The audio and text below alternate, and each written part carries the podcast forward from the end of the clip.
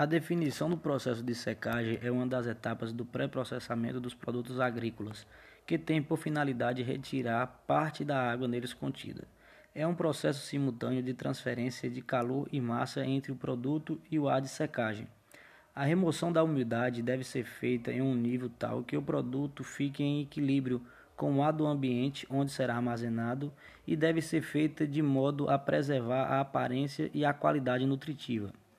A importância da secagem é que permite armazenar por períodos mais longos, sem o perigo de deteriorização, controlando o poder germinativo por longos períodos e impedindo o desenvolvimento de microorganismos, pois a redução do teor de água dificulta a ação das enzimas que inativam os princípios ativos.